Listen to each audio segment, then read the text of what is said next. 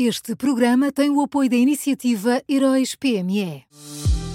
Já são conhecidos os semifinalistas da sexta edição dos Heróis PME. Chegou a hora de partilhar a sua opinião. Vote já na sua história favorita em heróispme.pt e ajude a selecionar os finalistas de cada categoria. Tem até ao dia 19 de maio. Esta é uma iniciativa Unit Consulting.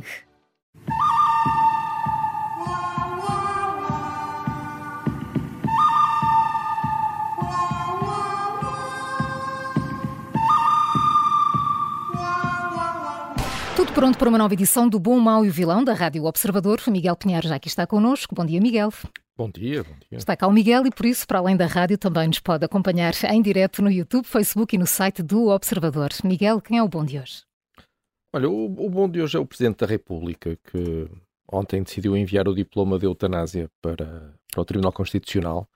Uh, pelos vistos, alguns partidos ficaram muito irritados uh, com o facto do Presidente fazer isto, mas era o mínimo que Marcelo Rebelo de Sousa uh, tinha que fazer. Uh, se o Tribunal Constitucional chumbou a primeira versão da legislação, é evidente que deve ter a oportunidade de olhar para a nova versão para avaliar se as suas objeções se mantêm ou se foram ultrapassadas.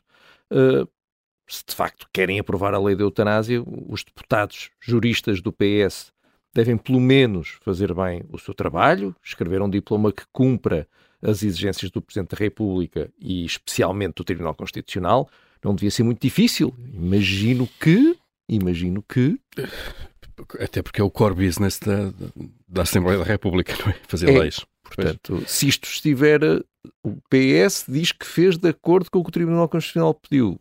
Portanto, se de facto fez, não há problema nenhum. O Tribunal Constitucional há de dizer grande trabalho, os meus parabéns e ida em paz.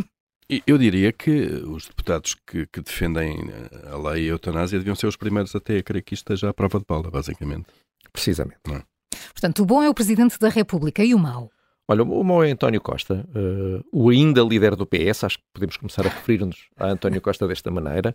O, o ainda líder do PS viu ontem Pedro Nuno Santos abandonar a direção do PS para começar a preparar uh, a sua candidatura a secretário-geral do partido. Uh, ainda por cima, a segunda fase da remodelação que aconteceu, que se culminou ontem, mostrou que António Costa está mesmo sem soluções. Na primeira fase da remodelação, o Primeiro-Ministro promoveu uma pessoa que foi assessora, depois foi chefe de gabinete, depois foi secretária de Estado e agora passa a Ministra. e ontem, na segunda fase da remodelação, em seis secretários de Estado, metade eram assessores uh, e foram promovidos uh, para, para, secretários de Estado. Não é? António Costa está sem força e Pedro Nuno Santos está cheio de força.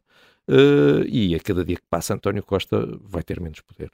Uh, sobre esta, esta evolução na carreira de político, eu acho que devia ser institucionalizada. Uh, definir mesmo a carreira de político, como Também há acho. tantas outras carreiras da função pública, professores, técnicos, auxiliares, por aí Punhamos fora. em Diário da República. É isso, primeiro escalão, segundo escalão, Mas terceiro, tu, não passa sei se... para o gabinete, depois passa não sei o quê, com, com os ordenados, obviamente, não é? E, e tu reparaste, falando na força de Pedro Nuno Santos, como ele foi possivelmente a primeira pessoa no mundo a arranjar antídoto para o, o aperto de mão armadilhado de Marcelo Rebelo de Sousa.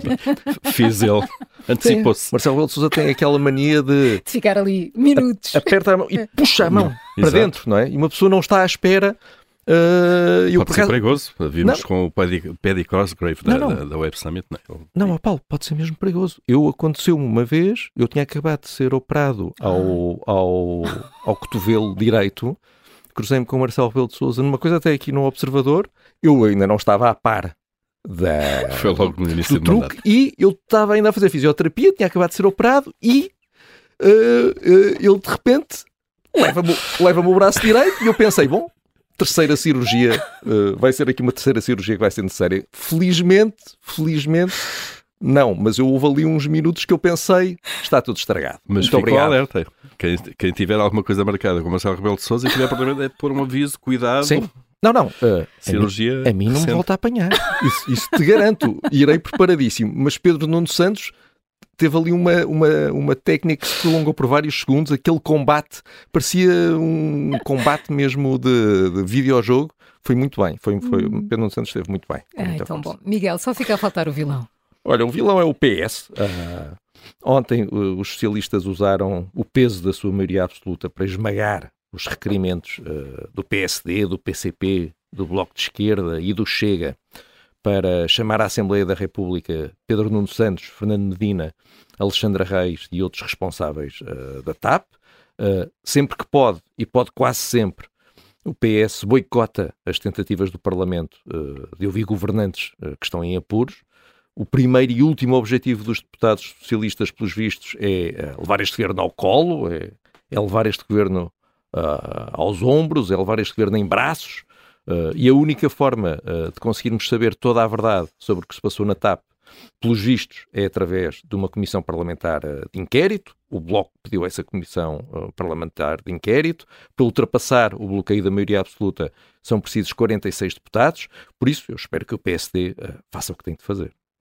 Vamos então ao resumo de hoje. O bom desta quinta-feira é o Presidente da República, o mau António Costa e o vilão de hoje é o PS. Foram estas as escolhas do Miguel Pinheiro nas manhãs 360 e que também pode ouvir a qualquer hora em podcast.